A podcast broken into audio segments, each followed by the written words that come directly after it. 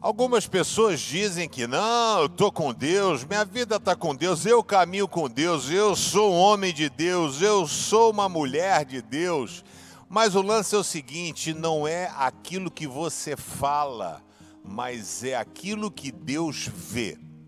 1 João, capítulo 1, verso 6 diz: Portanto, se dizemos que estamos unidos com Deus e ao mesmo tempo vivemos na escuridão, então estamos mentindo com palavras e ações. Olha aqui para mim.